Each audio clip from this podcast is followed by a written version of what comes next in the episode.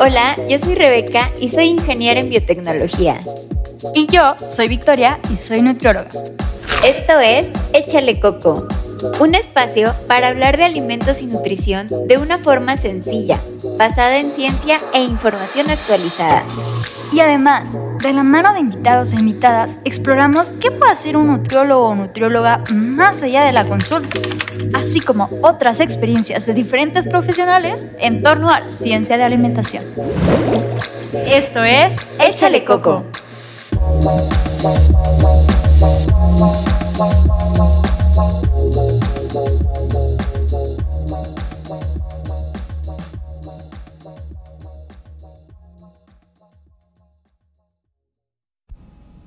Hola, bienvenidos a Échale Coco, yo soy Rebeca y conmigo se encuentra Victoria. El día de hoy vamos a hablar sobre qué es un banco de leche, cómo se coordina y para qué sirve.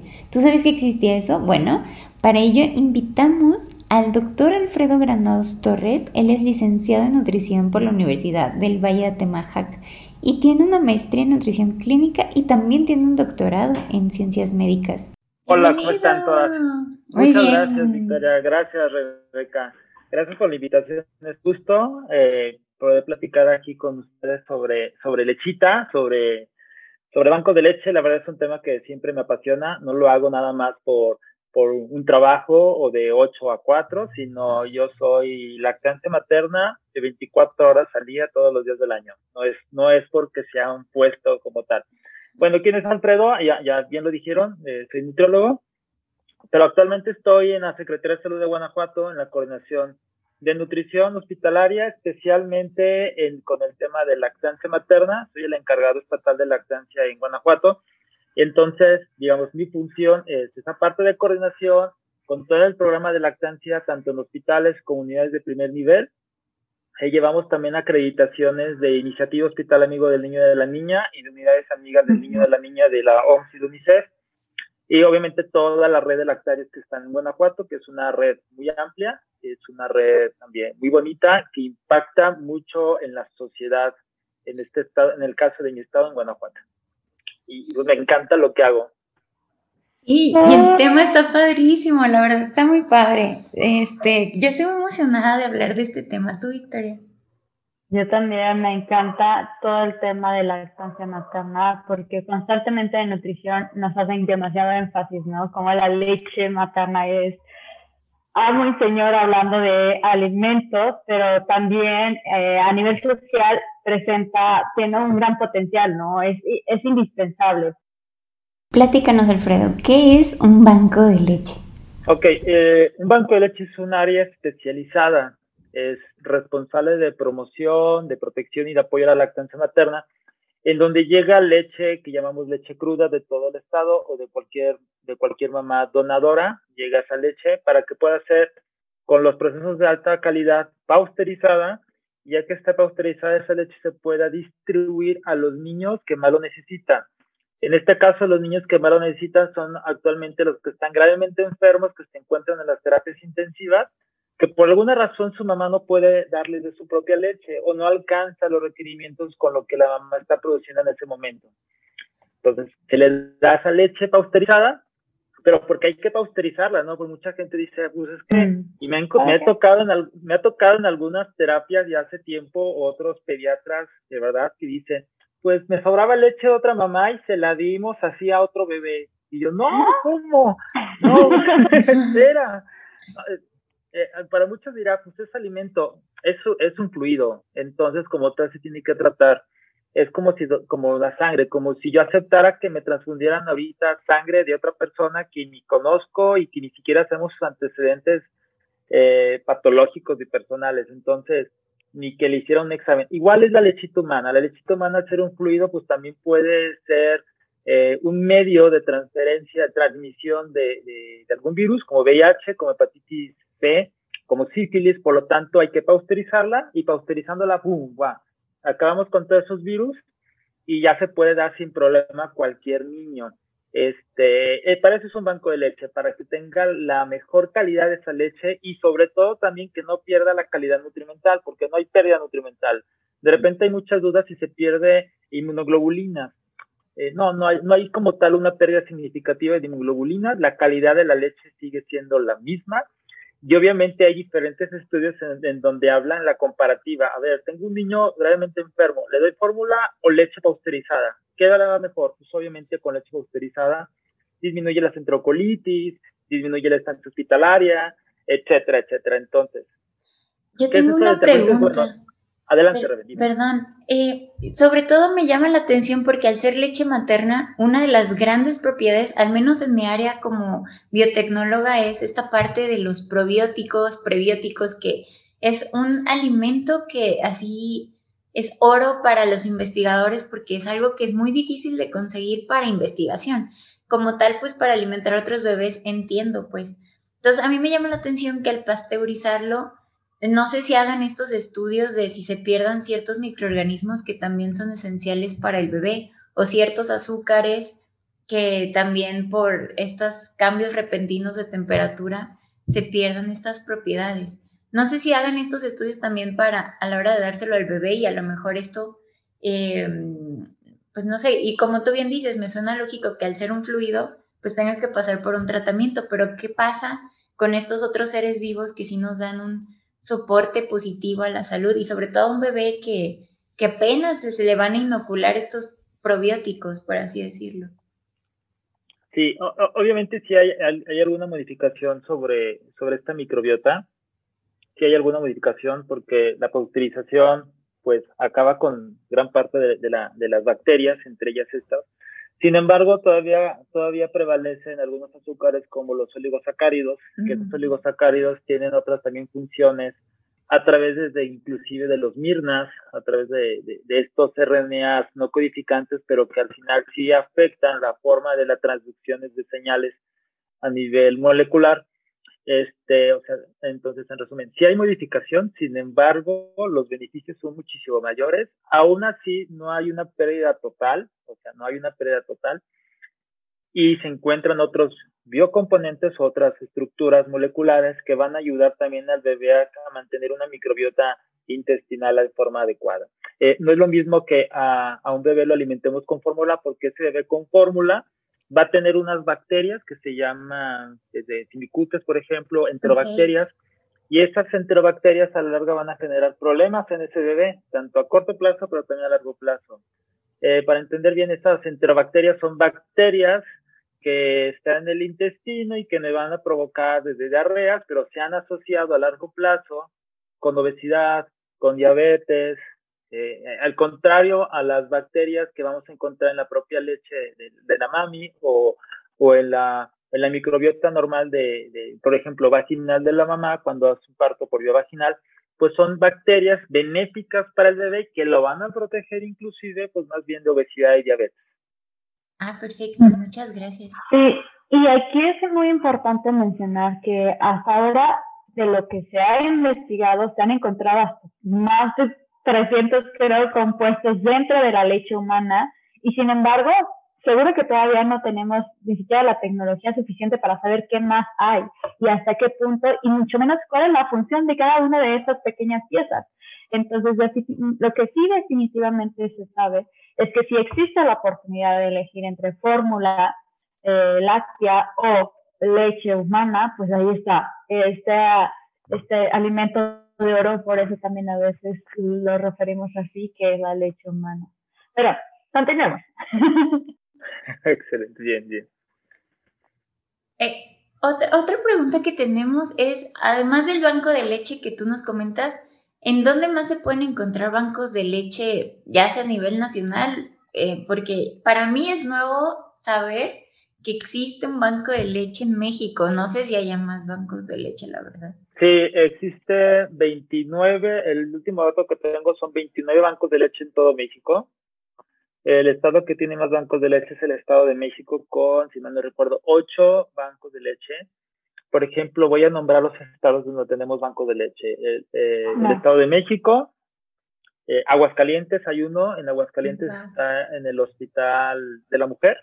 Tenemos en Baja California, en la Ciudad de México hay tres, en Chihuahua, Coahuila, Durango, Guerrero, Jalisco, el Estado de México decíamos que tenemos ocho, hay ocho, en Michoacán, en Nayarit, Nuevo León, Oaxaca, en Puebla, en Puebla tienen dos, en Querétaro hay dos, en Quintana Roo, Sonora, en Zacatecas que también tienen dos. Eh, eh, en el caso de, de, nosotros, como Guanajuato, tenemos uno, pero tiene una peculiaridad el de aquí. La peculiaridad es que nuestro banco es estatal, o sea, distribuimos leche a todo el estado, a todas las terapias intensivas de todo el estado, se concentra en un solo banco. Y los demás bancos que les acabo de nombrar son como más autosuficientes para su hospital. O sea, un hospital de la mujer de tal estado tiene su banco, pero normalmente es para su propio hospital. En cambio, el de nosotros es, llega toda la leche ahí, se concentra en todo el estado, pero también, ¡pum!, sale distribuida a 16, 15 terapias intensivas neonatales de todo el estado, al norte, sur, centro, para poder beneficiar a más niños. Obviamente, actualmente solamente funcionamos para hospitales del sector salud de Guanajuato. La idea es que después podemos beneficiar a niños del IMSS, del ISTE, o inclusive casas hogares, o, o, niños que por alguna razón perdieron a mamá y hay que darles por más, por más tiempo lechita humana en casa, no en forma domiciliaria, no necesitarían estar hospitalizados. Ya, tengo, ya hemos tenido experiencias. Les voy a contar una. A ver. Una mamá hace un año prácticamente falleció por COVID en un hospital de Pemex en Salamanca y tenía gemelitos.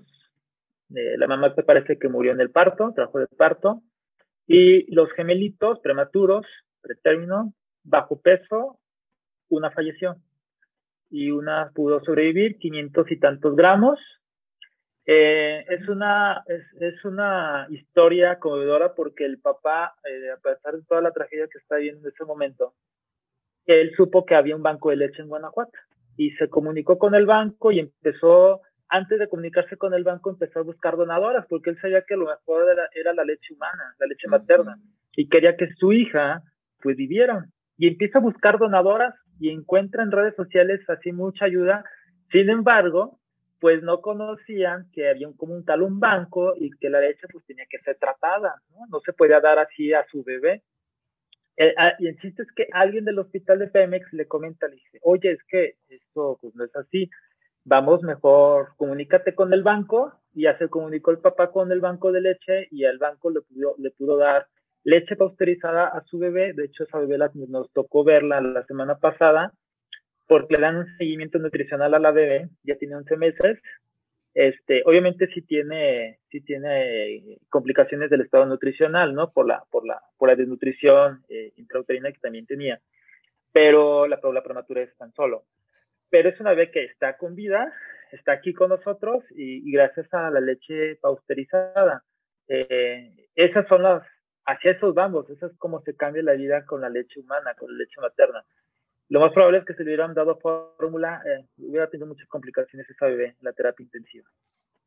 Pero qué padre, ¿no? Que gracias a, este gran proyecto en el que tú participas, eh, se, pudo, se pudo salvar esta, esta bebé. Es, está muy, sorprendente y muy padre. Te digo, yo no sabía de la existencia de bancos de, leche, entonces para mí que por redes sociales pudieran tener este apoyo y, dirigir a, este papá para que pudiera pues ayudar a su bebé se me hace increíble. O sea, qué padre, la verdad.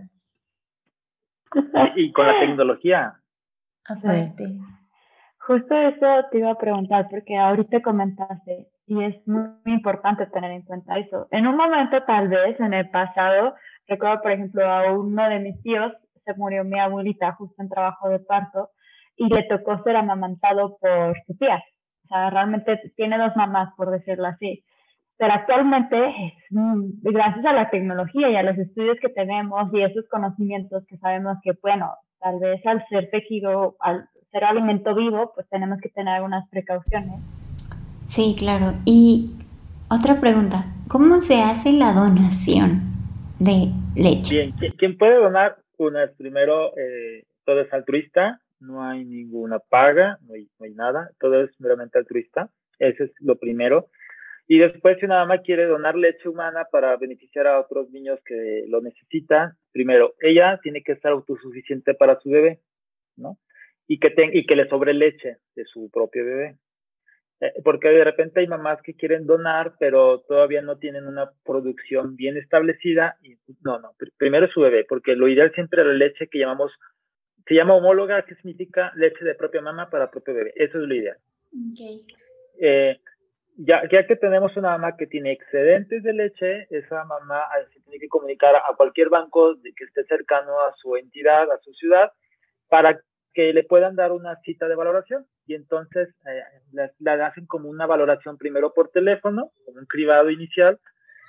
Algunas preguntitas, eh, entre ellas, eh, dónde vive, si tiene congelador, refrigerador. A, a lo mejor son preguntas tan obvias, pero si no tenemos una buena red de frío, pues yo no puedo recibir esa leche, ¿no? Porque entonces corro el riesgo de que esa leche me llegue contaminada. O sea, son cosas que también tenemos que ver al momento de, aceptar una mamá que va a donar.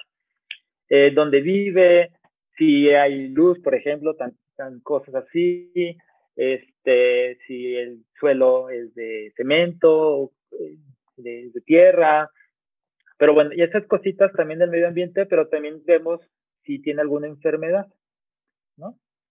Porque se le hace una cita al laboratorio, eh, ya sea en el banco de, leche o cercano a los lactarios de cualquier parte del estado, en donde le hacen una toma de muestra de sangre y le determinan por pruebas rápidas eh, VIH, sífilis, hepatitis B, hepatitis C, y no hay ninguna prueba reactiva, entonces la mamá ya es candidata a donar. Y obviamente también se hacen preguntas de la historia clínica sobre los medicamentos. Eh, si ahí está tomando algún medicamento, un tratamiento. Si está tomando algún medicamento y es compatible con lactancia materna, adelante, nos puede donar. Si está tomando un medicamento que no es compatible con lactancia materna, se ve la posibilidad si, si el médico le puede cambiar el medicamento. Por ejemplo, nos ha tocado, al banco les ha tocado eh, tratamientos por hipertensión, porque la mejor durante el embarazo tuvo una preeclampsia este, y sigue con un tratamiento, vemos si ese medicamento es compatible con lactancia. Si no es compatible, se le dice a la mamá, bueno, hay que esperarnos, siga extrayéndose leche hasta que ya deje el medicamento, tantos días ya vamos a poder donar. O si no está con medicamentos o está con medicamentos compatibles, adelante. Entonces, una mamá que ya puede donar, pero ya que la seleccionamos, no es nada más decirle, ah, ya traiganos la leche, sino el banco la tiene que capacitar. Hay que capacitarla en extracción de leche para que sea correcto. Si esa mamá usa extractores de leche, pues ver que también eh, el manejo del extractor sea el correcto, la esterilización de, de, los tubos, de las copas, sea la, la correcta. Y se le enseña cómo almacenar la leche. Eh, Normalmente cuando son visitas a domicilio, el banco revisa los congeladores, los refrigeradores, o si no, de repente puede decirle, oye mamá, mándame una foto de tu refri congelador y a distancia pueden darle las recomendaciones para que conserve la leche en forma adecuada. El banco le puede, eh, puede ceder a esas mamás los frascos, porque es todo un tema, es todo un show de almacenamiento, porque se tiene que almacenar la leche en frascos de vidrio con tapa plástica. Eh, no, de repente nos llegaba en los lactarios leche eh, en envases de esos de papillas, eh, de esas papillas industrializadas con tapa de metal, y no, esos no son envases ideales. Por dos razones. Una, se contamina la leche por el, por el metal, y dos, conflicto de interés por, con la industria alimentaria, ¿no? Y, estamos dando como un doble mensaje de que sí, dame leche humana, que es lo mejor, pero a su vez no importa que compres alimentos ultraprocesados para un bebé. Entonces, también esa es la razón de la que no aceptamos ese tipo de, de envases de vidrio con tapa de metal y tampoco aceptamos en banco de leche ni en los lactarios de los hospitales envases de plástico, aunque sean exclusivos para leche humana, en el sentido como las bolsitas de leche. Para ámbitos hospitalarios y bancos de leche no se permiten su conservación ahí, porque modifica el pH de la leche y hace que haya un sobrecrecimiento bacteriano. Y aparte se pega en la pared de la, del plástico, se pegan los ácidos grasos. Entonces llega menor cantidad de ácidos grasos al bebé. ¿Y cuál sería entonces el envase ideal para que una persona que quisiera donar leche pudiera donar su leche? Ok, es envase de vidrio, grado alimentario con tapa de plástica en forma sencilla, los de mostaza. Ah, perfecto. O los de mayonesa o hasta los de café. sí, o sea, no hay que comprar frascos extraños, caros, sí los hay, en Mercado Libre y en Amazon existen frascos inclusive graduados para leche humana, pero la verdad pueden ser caros porque aparte se necesitan muchos y aparte se rompe muy fácil también. Y, y, es un, y aparte necesitas un vidrio que alcance la esterilizada, o sea, hay que esterilizarlos. Eh, en casa se esterilizan por ebullición, en los hospitales se meten a selle, entonces tienen que aguantar.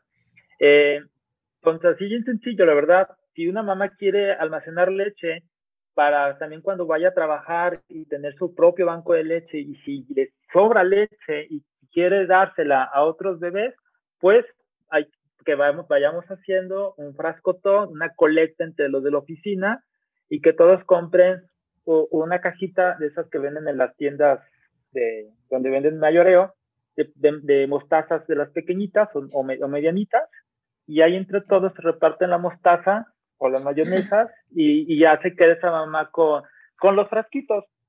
Eh, necesitan solamente una limpieza con agua jabonosa y después con cloro. Y listo, hay que quitarle nada más la etiqueta. Y ya, es un frasco ideal para conservar leche, porque aparte enrosca muy bien y no vas, no vas a tener eh, fugas de la leche humana.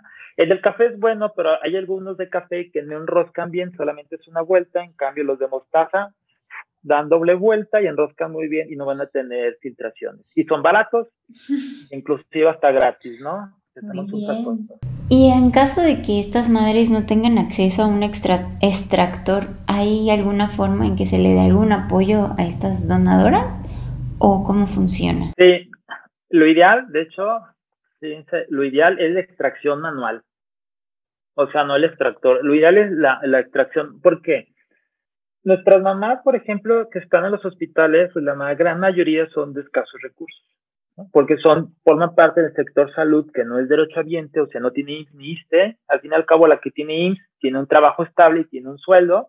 La que nosotros vemos, pues son mamás que la mayoría no trabajan, no tienen un sueldo, no tienen un salario fijo, ¿no? Son comerciantes. Entonces, nosotros no le podemos decir a mamá, cómpranos un extractor por dos razones. Una, pues es algo caro, un buen extractor. Y dos, se necesita mucho cuidado higiénico para el extractor, el lavado, la esterilización, eh, que la copa sea la correcta para el tamaño del pecho. Entonces, eso nos puede generar a la larga un conflicto, ¿no? Que, que la leche también salga contaminada en algo que ni siquiera sea visible, sino una contaminación puede ser química, ¿no? Por la forma en cómo lo lavaron. Entonces, siempre lo ideal es la extracción manual. Si la mamá en casa en los hospitales no permitimos los extractores en forma general, ¿no? En casos muy particulares puede ser, pero en un hospital nosotros no vamos a ver extractores porque la mamá, si yo no le enseño extracción manual, la mamá cuando se va de alta no va a saber hacerlo con la mano y entonces a lo mejor en su casa no va a tener un extractor y ya, no se le va a cerrar el mundo. Pues por eso esa mamá y el banco cuando va a tener mamás donadoras les enseña la técnica de extracción manual para que no haya conflicto. Si va a usar la mamá un extractor eléctrico, pues también se le tiene que el banco tiene que darle asesoría para el manejo correcto del extractor eléctrico. Pero esas son mamás externas, porque tenemos dos más mamás donadoras. Las mamás internas que tienen a sus hijos ahorita hospitalizados en la terapia intensiva y tienen excedentes de leche, ellas nos donan la leche excedente. O tenemos mamás externas que su bebé jamás ha estado hospitalizado y tiene su banco de leche en casa, tiene excedentes y la quiere donar Normalmente la mamá externa sí usa extractores de leche, pero aún así tienen que supervisar que su uso sea el correcto. Y entonces, como resumen, lo ideal es que la mamá, todas las mamás sepan extraerse la leche con la mano, y es por eso que toda mamá que egrese del hospital, del alojamiento conjunto toda, tenga o no bebé hospitalizado, toda salga o egrese de un hospital sabiendo extracción manual de leche, ya sea porque va a ser una futura donadora o simplemente porque esa mamá va a regresar a trabajar y necesita saber todo cómo se va a extraer la leche con la mano si es que no tiene el recurso para comprar un extractor. Me parece genial, no lo había pensado de esa perspectiva. Yo tampoco. ¿Cómo llegan a contactarse con las mamás externas? Ok, el, el banco tiene una página de Facebook que se llama Mamás-Donadoras Guanajuato, me parece que es, su Facebook de, de, aquí, y la mayor parte de esas mamás a través de Facebook se meten y en el chat ponen todas las dudas y el propio banco se comunica por su chat y así es como, como se van captando.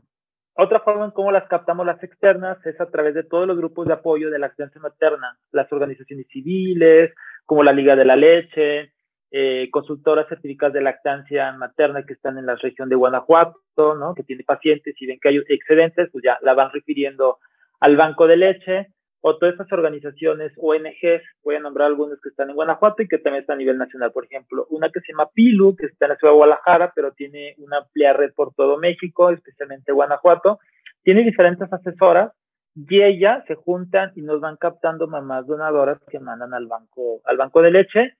Otra estrategia que tenemos es a través de medios de comunicación, no tanto espectaculares, sino eh, eh, nos vamos a programas de televisión, entrevistas, hacemos, eh, redactamos notas y nuestra comunicación social la sube a los periódicos y a través de todas esas notas que vamos mandando, una u otra mamá lo lee y entonces, pum, nos llegan mamás donadoras. Esa es la forma en cómo estamos trabajando y captando a las mamás donadoras externas. Ok, muy bien. Y hay un tema que tú decías de que hay mamás que a veces no producen suficiente leche y hay otras mamás que sí producen hasta de más. Estas, estas mamás que producen de más, ¿cómo se les llaman? Y en caso de que eh, ellas, no sé, eh, no supieran que son, que tienen esta capacidad de producir más, ¿qué, deberían de hacer o cómo deberían de acercarse? Ok, sí, sí cada, cada mamá va a tener una capacidad diferente de producción de leche. Es importante que ellas entiendan que sus pechos no son bodegas, ¿no? Sus pechos son fábricas de leche. O sea, no importa el tamaño del pecho, porque a veces mamás pueden tener esa, ese estigma y decir es que tengo pechos pequeños, por lo tanto no voy a tener suficiente leche, ¿no? Eh, eh, va a depender mucho de cuestiones hormonales, obviamente, cuestiones emocionales, y obviamente lo que más impacta va a ser la parte de, del estímulo. Sin embargo, hay mamás que a pesar de que hay estímulo y tengan también, incluso estén tranquilas, pues puede haber un problema hormonal, que son las menos, como, como mamás que por alguna razón no tienen una, un desarrollo completo de las mamas. En esas mamás es un poco más compleja la instalación, la instauración de la lactancia materna, pero para eso es necesario siempre una valoración con ginecología para determinar si tiene alguna alteración, ¿no? Eh, hay mamás que por alguna razón no van a poder producir, existen algunos medicamentos que aumentan la producción de leche, sin embargo, son, esos siempre se deben dar con una prescripción médica y un acompañamiento especialmente de, de una consultora certificada de lactancia materna, no es nada más por dar, pero la mayor parte de las razones es la, el estímulo de la, de la leche humana. Sin embargo, hay mamás que sí son autosuficientes, que sí nos producen excesos de leche, pero hay otras mamás que la verdad parece una mega fábrica sus pechos. O sea, producen demasiada leche, muchísima, y hay mamás que te pueden donar dos litros de leche, cinco litros de leche, y todo así como lo dices, son mamás superproductoras. Eh, pero ya son características eh, muy propias de cada una de ellas no tiene que ver su alimentación, bueno, hasta que lo que ahorita se sabe, no, no tiene que ver su alimentación y no va a tener que ver alguna otra, tiene que, puede ser eh, zonas, eso pues es como para un buen, un buen estudio de investigación, pueden deberse a lo mejor a zonas, a temperaturas. Eh, el caso, por ejemplo, aquí en Guanajuato hay una región cercana a Michoacán, hay un municipio que se llama Cámbaro, hay otro municipio que se llama Salvatierra, que peculiarmente cuando nos mandan al banco donadoras de ahí son súper productoras, o sea, producen cantidades enormes de leche, pero obviamente puede haber muchas variables ahí distractoras, hablando pues ya de investigación, en donde puede ser de que a lo mejor a esa mamá se la distró mejor la técnica de extracción y por eso lo hace mejor, o porque son mamás que tienen un estímulo por más tiempo durante el día, y porque también tiene que ver cada cuánto te estás tratando en, en el estímulo, ¿no? No, no significa que porque vas a estimular más durante una hora completa, vas a sacar más leche, ¿no? no al contrario, más bien con una mamá por alguna razón se te estimule, estimule, estimule por mucho tiempo la extracción, puede disminuir la producción, más, vale como un ratito y luego para y luego otro ratito, eso va a tener mucho que ver con, con las curvas que tiene tu prolactina y tu oxitocina. Eh, son, son, cosas muy particulares que hay que ver con las mamás, pero sí, sí existen mamás superproductoras Sí, eh, yo les dije hace ratito de los frascos de mayonesa o mostaza, que normalmente los chiquitos son buenos. Pero hay mamás, por ejemplo, también me tocó ver en el materno Irapato, que utilizó frascos de mostaza, pero de los grandecitos, así, y estaba completita hacia el tope, de una sola extracción. Y hay mamás que, que de ese tamaño, de una sola extracción. De hecho, el banco el otro día me dijo, pues dudábamos que fuera de una sola extracción. O sea, ellos pensaban que dije, pues a lo mejor juntó varias extracciones del día y, y le hizo un pool. No se puede hacer eso, no hay que hacer pools. Y ya indagando la mamá, no, es una sola extracción. O sea, pum, pum, pum. Ella solita extrayéndose con la mano, llenó un botezote y era un excedente para, para, era un excedente, porque a su bebé pues se le daba con succión. O sea, ya, ya había alimentado a su bebé con succión, más aparte, pum, con la extracción y sale a cantidades enormes de leche. ¡Wow! Y nos surge otra pregunta. ¿Qué pasa con las mamás que tienen alguna enfermedad o deficiencia nutricional o, no sé, eh, algún problema? ¿Ahí cómo controla el banco de leche este tipo de, de donadoras o este tipo de, productos que vienen de estas donadoras? Ok, bien. Miren, eh, eh, Victoria y Rebeca, ya ve que está en el banco de leche y esa leche es aceptada por el banco, antes de aceptarla, antes digamos de darle entrada, el banco tiene que revisar que el embalaje sea correcto, que el color de la leche sea correcto, porque hay una gama de colores para determinar si se acepta o no la leche. Por ejemplo, los tonos marrones o rojos significa que hay sangre, es una leche que no se puede aceptar porque hay sangre. Pero si llega con un tono amarillo, gris, azul, verde, se acepta, ¿no? Si es verde significa que hay vitaminas hidrosolubles por ahí, que a lo mejor la mamá estaba tomando vitaminas hidrosolubles o inclusive era vegana o es vegana o es vegetariana y eso puede generar esa tonalidad. Bueno, ya que se hace eso, ahora sí dentro del laboratorio que está en el banco de leche, que para que se imaginen, un laboratorio de banco de leche es una zona blanca, es como si entraras a un quirófano, tienes que trabajar con las mismas, las mismas medidas como si estuvieras en un quirófano y tienes que entrar vestido igual como si entraras a un quirófano.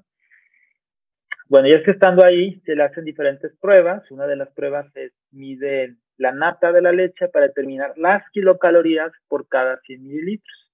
Es una forma en cómo se determina también, o, la leche las van, las van clasificando, leches hipocalóricas, leches normocalóricas, leches hipercalóricas. Y ya que hicieron eso, eh, también pueden, van a medir la cantidad, hacen pruebas microbiológicas para ver si la leche no tiene crecimiento bacteriano.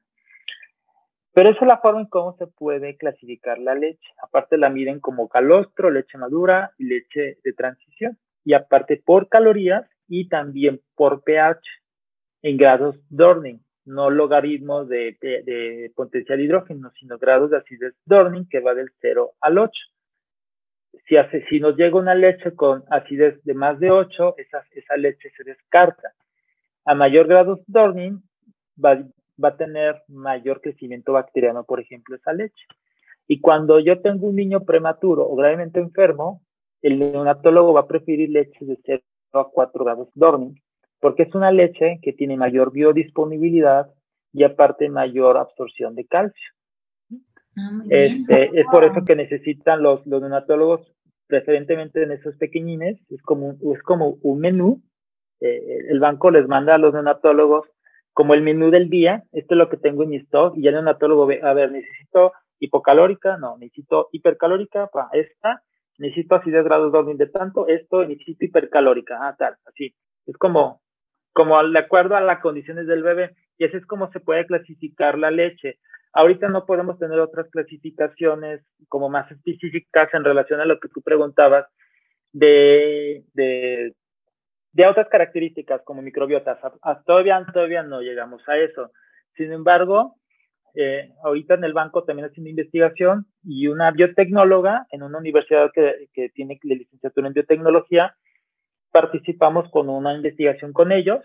Y de hecho, su alumna presentó su tesis el viernes y determinaba para ver la diferencia entre la ecuación que utilizamos en los bancos de leche, que se llama ecuación de Lucas, eh, versus si en forma individual los macronutrientes, o sea, el conteo de, hidratos de carbono, conteo de proteínas y conteo de grasas, porque en el banco nada más hacemos conteo de grasas y podemos decir cuántas calorías tiene, ¿no?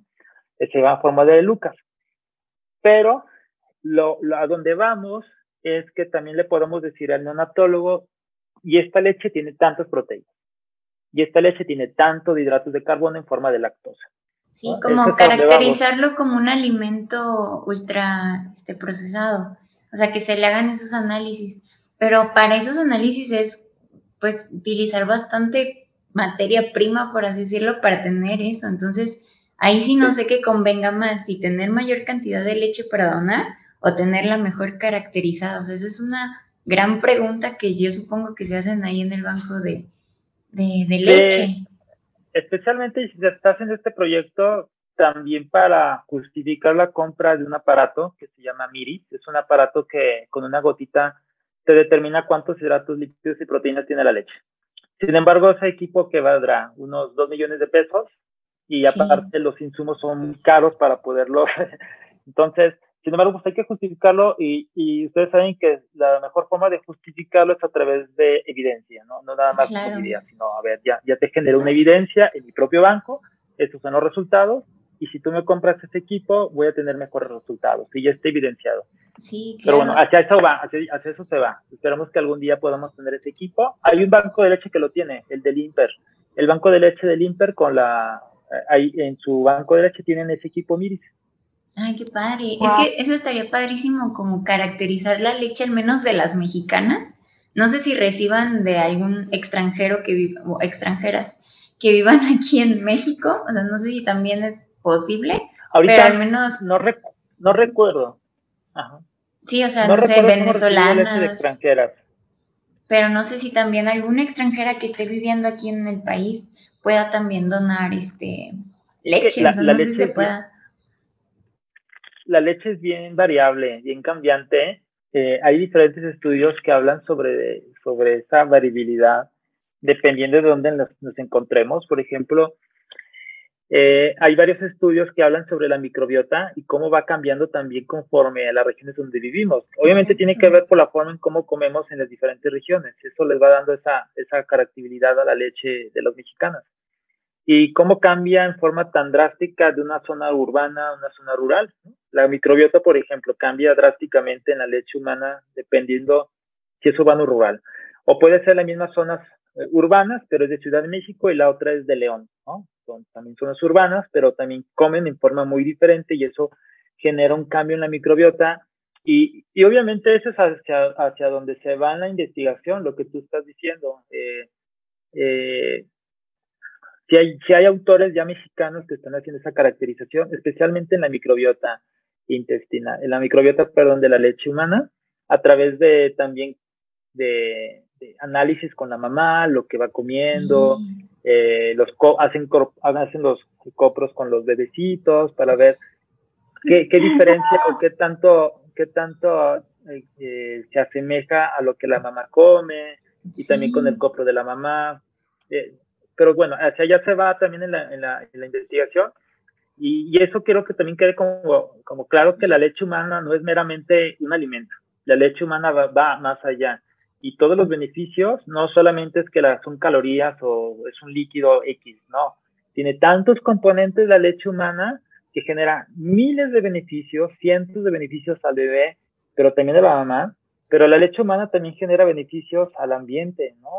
A, la contaminación, ayudamos al ambiente porque no contamina la leche humana, etcétera. Le pegamos a, casi a todos los ODS, los Objetivos de Desarrollo Sostenible, a través de la lactancia materna. Sí, claro. Aparte de la salud de la madre al, estar pues dando la leche, que es algo muy importante para prevenir cáncer de mama. Este, muchísimas cosas. Sobre todo, yo sé que hay proyectos muy grandes en la parte industrial de alimentos o en la parte de alimentos que quieren simular la leche materna para hacer quesos, mantequillas y demás. Entonces, si es un gran reto, o sea, es un gran reto. Yo no sé si me va a tocar algún día ver una mantequilla que venga de leche materna. Estaría muy bizarro, pero es algo que a lo que se quiere, quiere llegar. y eso está padrísimo, la verdad. Sí, está, está padrísimo y hay tantas cosas por hacer. En el ámbito de lactancia de leche humana, hablando de investigación, es muy fértil. Hay tantas cosas que no se han hecho, especialmente en México. O sea, si alguien que nos escucha tiene idea, tiene como ahí como una tarea de proyectos de investigación, métanse la leche humana, la verdad es un campo muy bonito, pero aparte que no hay muchas cosas, o sea, vas a encontrar un campo verde, verde, verde, verde, verde, verde, en donde tú vas a tener ahí mucha oportunidad de investigación. La leche humana es así. Es que es lo que te digo ahí, es como la pregunta, o sea, ¿qué prefiero? ¿Qué prefiero yo como mamá donadora? ¿Darle a mi hijo y a los otros bebecitos?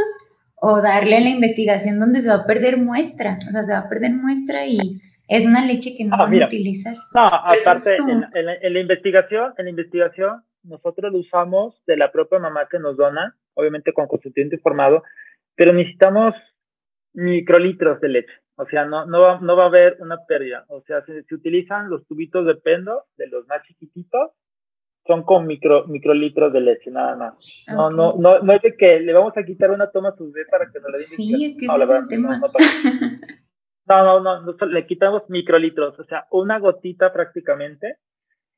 Para que se den una idea, cuando una mami se extrae leche, la primera gota nunca se debe de extraer. Entonces, ¿por qué? Porque está llena de otras bacterias, bacterias de la microbiota de, la superficie de sus pechos. Eh, entonces, incluso para las muestras se necesitan menos, incluso hasta menos microlitros para poder hacer un proyecto de investigación. No necesitamos cientos de litros para... sí, porque entiendo, entiendo, entiendo tu punto. obviamente prefiero alimentar a, mi bebé, obviamente. Eh, y, o que alimentar a otros bebés. Para proyectos de investigación se necesitan microlitros. No, no, no, nunca se va... Aparte no sería ético hacer algo así. Exacto, sí, no, exacto. Es que es un gran tema. Bendita tecnología. sí, de hecho. ¿Cuáles son los retos actuales que tienes, que tienen ustedes en el banco de leche ahí en Guanajuato? Eh, el gran reto es ser un modelo nacional de bancos de leche. Que este banco forma parte de los cuatro, cuatro bancos que son modelos a nivel nacional.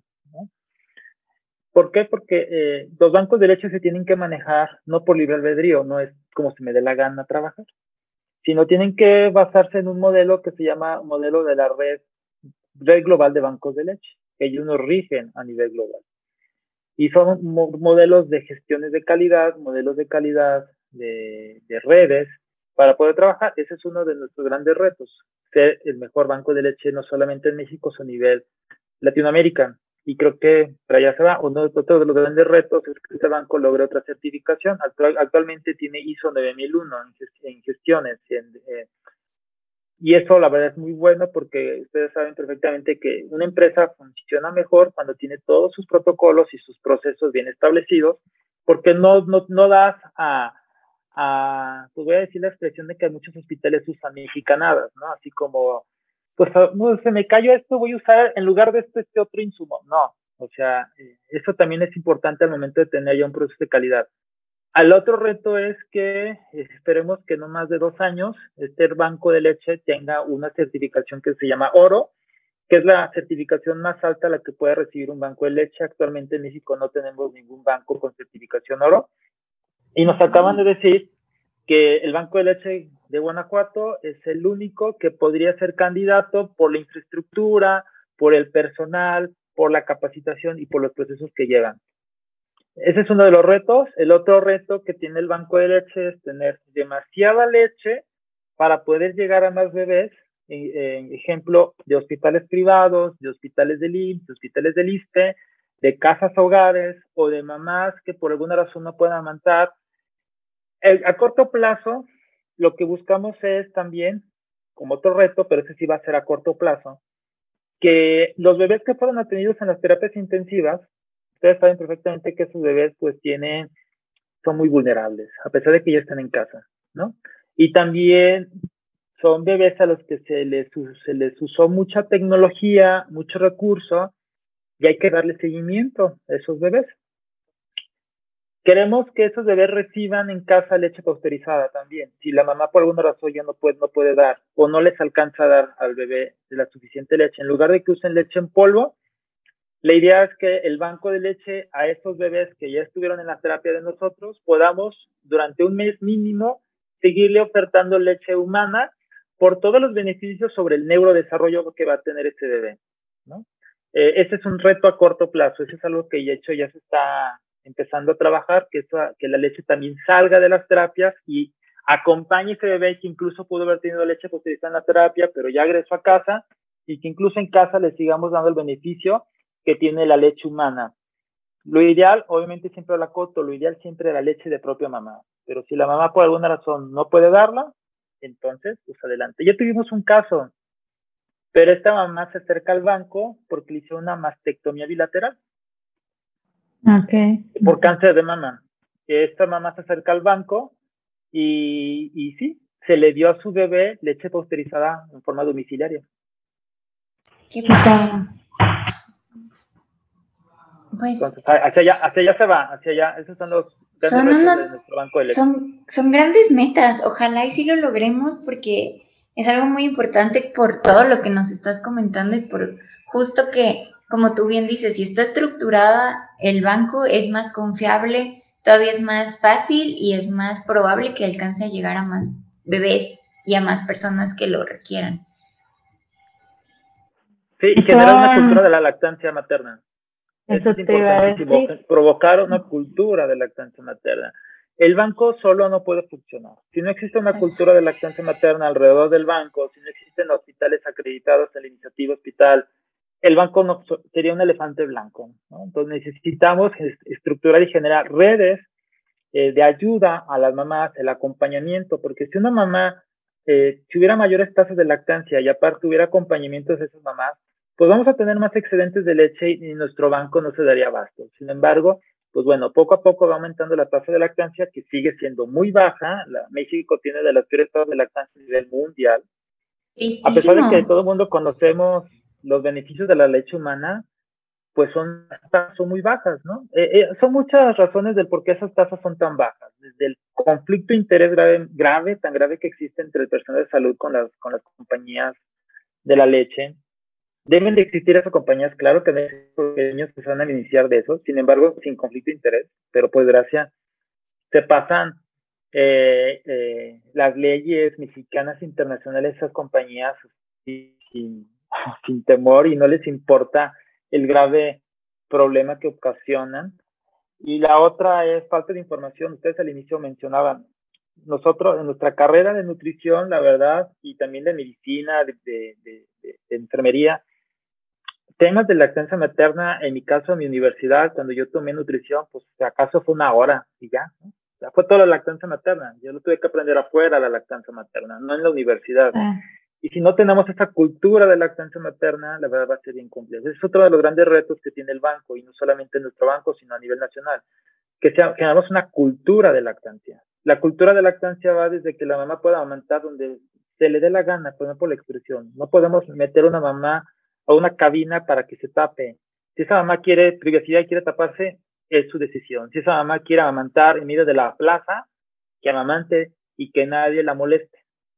Cuando lleguemos a ese, a ese nivel en donde no, sex, no sexualicemos los pechos, donde no veamos los pechos nada más como una connotación sexual, sino como vida, en ese momento podemos decir que que estamos del otro lado. Pero para eso necesitamos una cultura de lactancia. Por desgracia, tú cuando vas a un baby shower, lo primero que te regalan son biberones. Biberones.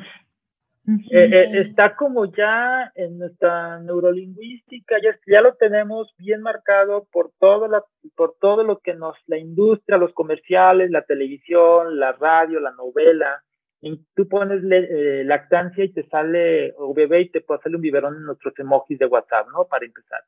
Todo este tipo de cosas tienen que ir cambiando poco a poco para que generemos un cambio total y no se quede solamente en campañas de una semana, de un día, y va, wow, estoy hablando de lactancia, pero pues solamente se habla y no se hacen las acciones. Es generar una adecuada cultura de la lactancia materna. De acuerdo. Literal, se me puso la, la ahorita. ¡Ah! Estoy muy emocionada. Podríamos estar hablando y hablando de este tema que es magnífico, pero que nos da el tiempo. Entonces, un poco a forma de cerrar, pero también apoya lo que estabas comentando y ya para invitación también a quienes nos están escuchando. ¿Por qué hacer ciencia y por qué hacerla en torno a la leche humana, leche materna? ¿Por qué hacer ciencia en torno a la lactancia, a la leche humana? Eh, para generar más preguntas, una pregunta y una respuesta te va a llevar a más, y a más generas conocimiento y el conocimiento te va a dar una mayor libertad también como sociedad. El conocimiento genera libertad, ¿no? Tan solo es la verdad o será libre, obviamente. Eh, la ciencia te ayuda a entender a tu población, te ayuda a entender tu entorno. Eh, la ciencia en la lactancia te va a ayudar a entender, y no solamente entender, sino a justificar lo que tú estás diciendo. Eh, a, nivel de, eso es evidencia, ¿no? Es, trabajar con medicina basada en evidencia o nutrición basada en evidencia y no en ideas, no en conceptos de por qué a mí me lo dijeron, porque yo lo escuché, porque Alfredo lo dijo. No, no es que solo Alfredo lo diga, sino porque existe una evidencia detrás que lo sustenta. ¿Esa evidencia puede cambiar después? Pues sí, porque también los, medios, el medio ambiente va cambiando y las tecnologías, los nuevos conocimientos van cambiando. Y esto es parte de la ciencia. Eh, por eso se busca que también a través de la lechita humana generemos mayores conocimientos, que esos conocimientos generen un valor a la sociedad, que no se quede el conocimiento en un laboratorio, en una tesis o en un paper que se publica y que ahí andas descargando en SciHubs porque estaba muy caro, ¿no? Exacto. Eh, sino que en realidad ese conocimiento permea la sociedad, o sea, que permea con las, con las mamás, que permea con la realidad, no, y, también creo que también es importante romper ese, esos paradigmas de, de, ciencia que a veces pensamos que la ciencia es inalcanzable, que la ciencia solamente es de países ricos o que la ciencia es de aquellas personas de bata blanca que estén metidos en un laboratorio. No hay que quitar, yo creo que ese paradigma, eso no es ciencia, nada más. O sea, necesitamos como todo un concepto de sociedad para que la ciencia llegue a todos. Y eso es lo que buscamos también aquí eh, con la lechita humana en Guanajuato, que esa ciencia en realidad tenga un beneficio tangible a la sociedad. Me encanta, sí, 100% de acuerdo contigo y muchas gracias por estar aquí con nosotros y por el gran mensaje que nos dejas en este episodio. También si tú eres hombre y conoces a una mujer que no quiera darle pecho a su hijo, tú también promueve a que lo haga, o sea, no es nada más responsabilidad ah, de, la, de la mujer, sino también del hombre, de la pareja, del amigo, del hermano, yo qué sé. Sí, exacto. Yo, yo soy hombre y estoy en el tema de lactancia. El otro día una, una, una nutrióloga en, en, un taller que tuvimos eh, empezó como dando su testimonio y diciendo que ella por alguna razón no ha sido mamá. Y entonces tenía como esa, esa idea de, ¿cómo voy a hablar de lactancia si no he sido mamá? Entonces ella misma comenta, me vio y me dice, después conocí a Alfredo y se preguntó, ¿cómo Alfredo se habla de lactancia y nunca va a ser mamá? Pues sí, claro, o sea, yo, lo voy a hablar de, desde otro enfoque, obviamente, pero también los hombres tenemos una parte importante en la lactancia. Tal vez nunca vamos a amamantar, pero si yo soy papá, el apoyo, no el apoyo, sino lo que a mí me corresponde como esposo, como pareja, o por ejemplo, yo soy tío, ¿no? Y, y eh, mi sobrina, yo estuve en el parto de mi sobrina, yo apoyé a mi hermana al inicio con los temas de lactancia materna, ahí estuve ahí, me di más cuenta que la lactancia no es sencilla, tienes que estar detrás de la mamá, ayudándola, apoyándola, asesorándola, no puedes dejar soltar a una mamá y decirle, amamante, no, o sea, amamanta, te enseño cómo, pero aparte te acompaño. Si ya no hay un acompañamiento, la lactancia a veces puede ser inclusive para algunas mamás como muy tormentosa, porque no hay un acompañamiento. Entonces ya hubo un acompañamiento, y esa, y mi hermana, por ejemplo, pues va a trabajar, dejaba su banco de leche en, casa de mi mamá, y, una vez, como anécdota, me tuve que llevar a mi sobrina a mi trabajo, a mi oficina, porque nadie la podía cuidar. En ese caso, mi sobrina tendría como 10 meses. Agarré, agarré su pañalera, agarré una lonchera, metí los frascos de leche del congelador a la lonchera, me fui a trabajar, la llevé a la oficina, y así con los frascos de Nescafé se llevaba la lechita, pedí permiso obviamente a mis jefes, oigan, no tengo dónde dejarla a mi sobrino, la voy a traer, la llevé. Y ya a la hora de la, de la toma de lechita, ya me ella pide, agarro agüita de, de, de, de, la, de la calientita, pongo desde la azulcita, y así, ahí a tomarla. Esas son las labores también de un hombre. No es, no, es nada más. la lactancia. Es parte de la lactancia, no es tanto una ayuda, ay, te ayudo por pobrecita, o sea, no, formo parte de la cultura, formo parte de, de, de mi dinámica familiar, eh, el apoyo a la lactancia materna, Y por ahí algunos estudios que hablan de cómo, el, cómo cuando el papá se involucra en temas de lactancia materna, también hay cambios de hormonas, por ejemplo, sobre, sobre niveles de aldosterona. Si el, si el papá se involucra con la convivencia, cargar al bebé, estar con la mamá, bajan sus niveles de, de, la, de aldosterona. Que, y entonces es un papá que va a tener mayor convivencia con el nido, tratar de protegerlo más y también baja el deseo sexual. Y se ha observado y se, se, entiende que, que pues la, la, aldosterona es la hormona de la fidelidad y entonces así el papá pues, no va a andar, como no está apoyando, no está en el entorno, no va a andar de coscolino por otro lado buscando algo más, ¿no? Eh, por eso es importante también esa, ese apoyo del, del varón o del papá. Y no necesariamente tiene que ser el papá, como es mi caso yo no soy el papá de mi sobrina, Exacto. pero ahí, ahí, estoy, o sea, es, no es de, de papá, esposo o ah. marido, sino es, es de la sociedad, es del, del, entorno. Sí, exacto. Me encanta, me encanta. Sí, a mí también me encantó el tema. Si hay alguien que quisiera hablar contigo, enviarte un mensaje, una pregunta, una propuesta de proyecto, ¿por qué no?, de investigación, ¿en dónde podría contactarse contigo? Sí, me pueden contactar, ejemplo, directamente en Twitter. Eh, mi Twitter es arroba gt-alfredo. Ahí sin problema me pueden contactar. O también les dejo mi correo electrónico que es agranadost arroba guanajuato.gov.mx, en donde se les haga fácil contactarme o seguirme en Twitter, pues me pueden seguir sin ningún problema y ahí pongo muchas cosas o fotitos de lo que también se hace en, en Guanajuato no lactarios o si no también ahí, ahí me pueden contactar o en mi correo electrónico sin problema. Me encanta. Pues muchas gracias por acompañarnos. Gracias a ti escucha por estar hasta el final de este episodio, gran episodio. Y pues nos vemos para la, a la próximo, próximo martes. Muchas gracias. Nos vemos. Bye bye. Adiós. Un gusto. Adiós.